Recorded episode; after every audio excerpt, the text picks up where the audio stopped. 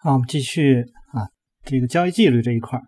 那纪律第一，如果你仔细想想，在市场上这个能为你所控，又有什么呢？不能为你所控，现实呢就会浮出水面。市场除了你能够啊操作自己做的那点事儿的话，然后其他都没有啊。那么所以你所能够具备最终效的特性呢，就是纪律性。那你必须要这个愿意啊为自己所做的这个。操作承担责任。如果呢，你期望完美的结果，并且呢无法实现完美呢，你就会去寻找各种借口。那么你将无法从交易中获得真正的满足感。那由于缺乏观念上的灵活性和对交易啊不总会这个如愿所偿的一种期望，那么思维僵化的人呢，也会在市场当中失败。因为当事呢与愿违的时候呢，这个他们不会承认啊自己呢，而非市场错了。所以这个是很多人呃，就是找理由吧，就是我们平常所说的。那对外公开坚持看多或者看空呢，也会让你看上去很有见地。如果价格走势与你的看法背道而驰的话呢，那你可你可不能啊死死的这个抓住的这种面子不放。那么成功的投机呢，需要啊很大的这个自我批评的勇气啊。呃，在每天我那个微信里面都会有第二天的呃预测走势啊，这个。好像我的那个预测还还可以哈，就是呃正确率还算高的。那也会有这种出现大相径庭的走势啊，这个有的时候你是可能看多，然后第二天就是一个呃这个这个空头的。然后以前呢还会有人啊，比如在底下呃就说哎你这个看错了什么的，然后他们会好像是终于抓到你一个错误的，那我一般就会承认呢啊，那我就是错了。那怎怎么样呢？就这就是这样的交易当中不可能，呃，都是对的。而且呢，呃，我也通常呢会有对这些人呢会会去说呢，就是当你们很兴奋的去看到我错的时候，然后呃还愿意把这件事说的很严重的话，那我相信你在做交易当中一定是有很大的问题的。为什么呢？你自己想就能想明白，因为错是一个很常见的事情。啊，就是交易过程中你看错了，或者说，哎，我这笔单子亏了，这是非常非常常见的一个事情。那你能够做的一点就是认错，就这么简单，没有别的。因为我觉得这个实际上我也啊说过好多次了，实际上是和我们的传统教育是有关系的啊。那么我们平常的那种教育就是希望呢，这个你的结果就是对的。你那么什么是对的？很多人认为赚钱就是对的。那我说不是这样的。我们的在这个交易过程当中，你能够做正确的止损，就是你亏了，它也是正确的。因为你只有这种小的亏损，按照你的计划做出来的这种亏损，才可能未来给你带来你想要的那个大的收益。好，那你需要呢一个事先经过深思熟虑的交易计划，对所有可能发生的事情呢要有所预期，以防你在啊交易时间里做出冲动的情绪化的决定。因为呢，呃，你会啊在这个来自同行、电视股价变动及这个社交媒体上的这些啊信息、新的这种消息源呢，这个持续轰炸，那么你就会处在这样一种一种当中。那股票就是一门生意，如果你希望你的生意兴隆的话呢？就必须有一门生意，生意经，并且呢毫无偏差的去执行它。就这个实际上也都说明白了。呃，第一点就是我们在做交易的时候，比如我们看多，那是一种预期，那预期就会有错。那就像你做生意一样，它也会有亏的时候。你不可能说，哎，我做每笔就是每次跟客户打交道啊，什么做出来都会是赚钱的。那破产的那些公司怎么办？啊，以以前我们就说，在我刚刚开始学做交易的时候，那个时候我我我这个自己对自己的一个暗示啊，就是说这就是当做一个生意来做。那我以前呢是在中关村这个住，那我知道在中关村那个地方每年有多少新的企业、新的小的企业啊，小微企业，他们开始营业，然后每年有多少。这种小公司关门大吉啊，这个因为当当时是因因为我一直在中关村那边混迹，所以对这个还这个数据还是有一些了解的。那知道那是非常非常多的，所以当时我就在想的一点就是，它就跟做生意一样，它可能会亏，可能会赚。那么你拿出的所有的资金，对于我来说，就是可以全部亏损完的。那么这个来又说的一点就是，你所有的资金对于你的生活来讲就都亏掉，对于你的生活没有什么太大的影响。也就是说，你全都亏光了，一分不剩，我的生活该是什么样还是什么样，照旧。那你要能做到这样的话，那第一，你的风险是可承担的啊。那么你你也能够说心平气和的去面对亏损，然后呢，就你就知道哦，这是一种常态，然后你就那么能去做了。那么说到交易执行呢，你需要对市场啊将可能如何进行这个演进有一个自己的看法，但同时呢，也应该准备好啊，市场会给予你任何一种情况，而不在于你先前最可能啊这个这个看到最可能发生那个结果的看法。啊，你要知道是这样，就是你的看法可能是对的，可能是错，而且你的看法可能会这一年都对。啊，就是。我我因为我每年在嗯大概春节的时候都会发布一个我对未来一年的走势的一个看法，那这里面呢有就是这一年都有的时候会连续两年三年都对啊，大致的方向大致的在每个月的这种转折点什么之类的都对，但是也会出现那种大相径庭的情况，而且呢还会出现什么，就是说呃你在每一周。所看所所所想到那个那个预期的走势和你的一年的那个预期走势会有冲突的时候，你要怎么去解决这个问题？等等等等，反正就是有很多的你要考虑的事情。也就是说，你想的越全面，那么你面对的这个出现的问题，你就有应对的方方案。所以不在于你对和错，而在于你有没有准备好应对方案。那么，在每个交易日，你都应该专注于如何才能成为一个更优秀的交易者，并从市场中获得更高的收益。把时间花费在阅读商业期刊、收看财经频道，或者是听别人的这种观点，对你帮助盈利吗？那么很可能不会的啊。所以，我们更多的时候实际上是让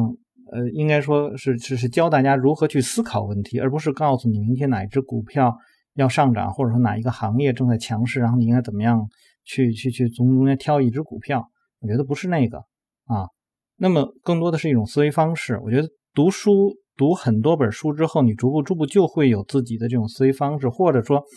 大家在听我读书的时候，我会呃有一种引导吧。我这种引导呢，实际上是呃告诉大家，就是这整个的这个思维思路到底是一个什么样。然后，那么现在我更强调的会是。比如说，呃，这个自上而下的这种分析，那么这种自上而下的分析的一个呃比较好的体系呢，就是欧奈尔的这套体系。那么这个欧奈尔这套体系呢，那么各个分支出来，我们我们可以去找一些，比如像威克夫方法，那么它跟那个也会有近似的。然后像这个利弗莫尔的方法也会有跟那近似的。然后还有。箱体理论会跟着有近似的，然后在这个过程当中，然后一些成功的交易者，比如马克米米勒维尼，那他是怎么样去考虑的？那么他的这个阶段性，我们有这个笑傲牛熊，然后包括现在我们正在读的这本啊，这个多周期技术分析，就是它是这样慢慢慢散开的。散开了以后，当你都阅读了以后，你就会提炼出它的整个的一个更具体的一个框架。呃，虽然你可能在去构建你的东西的时候，可能和这个框架的，就是一些细微的东西不一样，但整体的框架应该不会改的太多。那么你也就知道，当你有什么样的问题的时候，你应该怎么去，呃，怎么样去改改变啊，或者说去去去这个优化你的那套系统啊。我我觉得我现在要做的这个事情就是就是这样的一个事情。好，那么。对时间的更好利用是聆听市场传递出来这种客观存在的消息，它就是一言蔽之，价格价格怎么走啊？到底趋势到底是一个什么样？那我的方法呢，就是啊，听这个市场的信息，市场参与群体的这种推理、预期和希望都在价格上得以正确的体现，因此价格走势是唯一能够吸引我全部注意力的东西。好，那来看呢，这个下面。啊，要想成成功的交易呢，你需要了解大多数市场参与者背后的动机，那这样会帮助你在正确的时间预测他们操作后相应啊的去制定自己的这个操作方案。那么这种动机啊，我们可以去学那个维克夫方法啊，这都是可以的。那我们所知道衡量市场这个参与者啊群体行为的唯一有效途径的技术分析。在牛市中呢，我们就啊都听过啊，市场呢是在一片质疑中。质疑声中的不断的攀升，在熊声中呢是希望破灭的一个通道，喋喋不休。技术分析呢可以让我们在分析中保持客观中立的态度，获得成功。最困难的地方在于一种严格遵守纪律的方式执去执行啊我们的分析结果，严格管控我们的情绪因素，而不是在无情的市场中成为这种情绪的受害者啊！你不光要有管理自己的这种情绪，还要。知道通过价格和成交量的那个走势，你能知道啊市场的情绪会是一个什么样的？那你当你知道市场的情绪是为什么，那么你会就看到他们这个市场当中这种价格的表现的这种特征，在怎么样的一种逐步逐步的改变，然后你就可以去追随了啊。那么。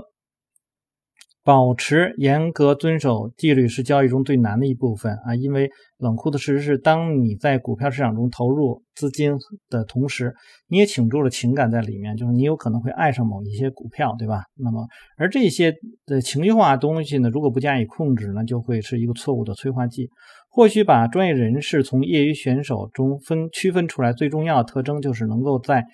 这个市场的角色中不掺杂任何的这个。感情因素，大家可以看啊，就是我在每天那个微信当中分析的时候，我没有去和大家去提那个呃今天啊涨了多少，成交量是多少，然后怎么怎么怎么怎么样，因为我觉得那些大家通过呃随便一个软件都可以看得到。那我更多的是呢是呃以一种一致性的分析方式，就是今天的这个。呃，市场是不是放量？那么它会是最近的大量还是最近的小量？那么以及呢，价格是一种趋势性的状况呢，还是一种啊收敛的状况？那么它表现出的供需的关系是什么？我就到这儿啊，就不再再多说了。然后呢，就是通过比如伦敦图的这个轮动图、行业轮动图或者是热力图，然后告诉你现在呃正在走强的那些行业是什么？这个不是我。呃，主观的跳出来的，而是市场就是这样告诉你的。那我不会告诉你说，哎呦，今天的热这个这个概念是是哪个是热点什么的，我不会用那种特别短期的会告诉你那样的东西，因为那个你随便找一个软件你都可以获得。那这个为什么要这样去做？实际上我就想告诉你，我我在去分析这个里面的时候，都是依据着盘面的这些因素，我没有掺杂着说我自己的这种情感，或者说。呃，市场当下的那种最短期的啊，一个一两天、两三天的那个那个热点来告诉你，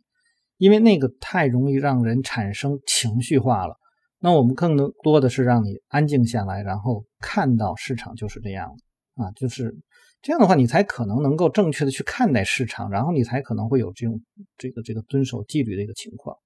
好，那我们继续看下面一段了，就是系统化交易方法和随机交易方法。那呃，首先说明一下呢，这个对于市场而言呢，不存在错误的方法，错误的方法呢，只存在于不同的人的风格当中。技术分析者呢，也可以，你可以有你的系统化的，也可以随机化的这种交易方法都可以啊。在这里面，这个跟大家去说了一下。就是没有什么好或者是不好的这个概念。那系统化来说呢，他们试图将市场的波动加以量化，制定出一套以交易规则为基础的方法，借助于计算机的辅助来执行。那么早在这个真枪实弹的呃应用到实际交易这个这个之前，那么系统就已经经过了严格逆向测试，就回测了历史上中这任何市场中，你你都可能能够啊这个盈利。系统化的交易者是通过计算机来执行交易，那么是。这个对市场波动的情绪化反应，在决策过程中呢彻底被根除了，会带来可持续性的回报。对程序化交易最大的批评就是说呢，哎，你这没有考虑市场外的、预料外的这种市场的事件。一个众所周知的这个事实就是，市场总是不可避免的不定期发生一些暂时性的问题。那即便最严格的逆向的这个来讲的，你也不可能说跟啊这个是未来的来来这个这个市场保持一致。所以他说呢。在我多年的交易生涯中，我意识到所有的预料之外似乎在市场中呢相当频繁的发生。那么你怎么样去解决这个问题啊？虽然意识到这一点的，但是仍然许多的这个呃系统交易系统在使用中，他们可以为那些擅长编程并愿意把市场托付给计算机的人提供一个交易的途径。那我在这里面可以去说呢，就是你可以把你的一个呃，就是应该应该应该怎么说呢？就是啊，我们说先建立一个步骤，步骤的话能够量化你就量化，因为这样的话呢，能够呃快速的定位到少量的股票，然后呢是呃你在交易的那一段呢来讲呢，能够量化呢尽量的量化啊。那么但是。人在干什么？人实际上人工干预，就是说你要去看你的这个程序，它所执行的和你的想象是不是一样的。如果是不一样的，那么你可能要你看看是你你你在这个遵守这个系统的来讲呢，还是说我要主动把它这个停掉？我觉得这个是我就是说，如果我有一套这种呃量化的东西的话，我会这样去做。我不是完全的交给。呃，电脑，然后那个由电脑去做，除非是说啊，电脑每一次的啊，它的这个判断和我想象的都是一样的，因为我们每一个人所涉及到的一些东西可能会是不一样，就是你关注的这些点啊都是不一样。那么这里面就有可能是一个什么问题呢？就是你在最初设定你的量化的的时候，你可能有一些东西没有考虑进去，所以你要逐。不断的去把你想到的东西加进去，然后再不断的去测试，然后，呃，再重新在市场中去应用，然后再去用当下的这个这些点和你的想象去验证他们是不是，然后逐步逐步逐步的这样这样去做。那么在最开始的时候呢，可能我们只是用一些简单的公式啊，然后去在市场当中去扫描，就是说我们怎么样去选择的股票，然后再考虑我们怎么样去执行。那包括我去年的课程在讲解的时候也会有，比如说我们这一天好了选择了这个十只股票，那呃有的那个同学就会问我，就是说这十只股票那你怎么去挑啊？因为都符合你的要求。那我说那我们会在啊当下呃这个市场已经开市了以后，然后触发交信号的时候，那我们会去看哪些信号是最先触发的，并且。就是这个这个先触发的，我们就先去做，而不是说依据于我对于市场的这种判断，然后我自己去主动的去选。所以这十只股票，你在前一天选出来了以后，在第二天你都要去盯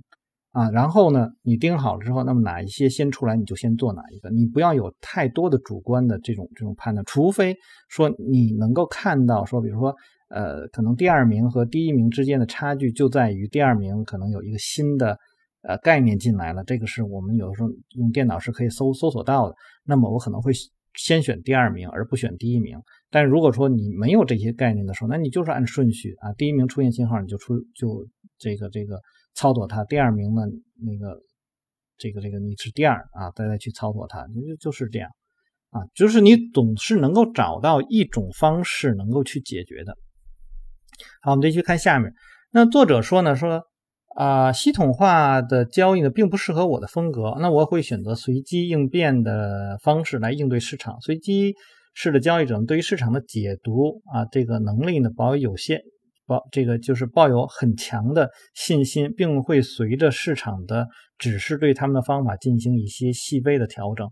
那我认为呢，市场的性格也会发生一些啊，这个微妙的变化。只有经验丰富的交易者才能够这个觉察到。那这也能形成一种可以加以利用的交易优势。然而呢，我确实会使用计算机来帮助我过滤市场每天提供的无尽的可能性。当我决定了哪些股票适合交易后，计算机能帮助我去筛出一些我要找的特定的信息。而到了选股的时候，交易的时候呢，就是做出一些相关的资金管理决策的时候，执行这些计划又变得啊，可又可以做到这个随机应变。这就是刚才我提到的人工干预。就是它不是完全的随机，就是有一段儿是随机的。那当然我们会把它整体就当做是一个随机的，但是它有一段又是程序化的，就是它可能会有几段都是完全程序化的。你的目的就是提高你的效率啊，这个就是我之前也提到过一些微扣方法的，呃，纯做这个微扣方法的一些交易者，他们反对使用指标，那我觉得他们这种思路就特别狭隘。就是这不值得提倡，因为什么呢？你用你的那种方法，呃，去选择一只股票太慢了啊！真的不真的是太慢了。四千只股票你怎么能够去快速的选出来？那你你不如是说像我现在说的这样，你可能使用一些简单的指标啊，或者什么之类的一些啊排序的方法呀，快速的定位到那么可能一百只股票里面，然后你再去用人工的方式去做分析、去做交易，这都不违反你之前的规则啊。所以你的这个在做交易的时候，你的头脑一定要有一种开放性的啊。当然，我也提到过，可能有的人是说啊，在去学习的时候，你不要把你的这种依赖啊。用这个指标在做依赖啊，那么可能是另外的一种解解读了，但是我不会这种强硬性的，就说哎这个你不许用，那个你不许用啊。我们只要是它能够为你的交易提供有利的啊这个就是一些帮助的话，你都可以去使用。好，我们来看下面，那么呃善于选股和这个长于交易是两种独特才能。呃，他们要求这个具备不同的技能。你可以给一位优秀的交易员一个糟糕的交易机会，他仍然设法会用他出色的交易技能赚到钱。与之相反的，如果你给一个经验匮乏的交易员一个最好的机会，他可能会因为缺乏成熟的交易界面啊技能而赔钱啊。这个。这是很正常的啊，那就是给一个好的交易员一个不好的这个品种，那么他可能也未必能赚到钱。当然可能会说，哎，我在这个这一段时间里亏钱亏的是少的，可能比，比如说跟跟这个这个，比如这只股票，比如它下跌了啊百分之四十，那它的交易成绩呢可能是亏百分之五啊，这个有有可能会是这样啊，也有可能说在同期的大盘呢，呃也可能下跌了百分之二十，那么它也是亏百分之五。啊，也就是这样，就是相相对于整体市场来讲，它亏的少；相对于它自己本身的这只股票，它也亏的少。那会是这样。那如果说那个好呃不好的人来来说呢，就是哎，大盘可能上涨了百分之四十，然后你呢可能也赚钱了。你拿了一只特别弱的股票，大盘上涨百分之四十，然后你拿的股票呢可能赚赚了百分之二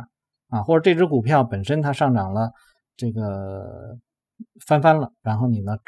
赚了百分之二，这都有可能会出现这种情况。那这些东西就是你要怎么样去提高你的交易经验，提高你的交易技巧来去来来来做到。好，那我们就先读到这儿。大家如果喜欢我读书啊，希望订阅、分享、按赞以及关注牧羊交易。有什么要聊的，也可以在下面留言。我们下次再见。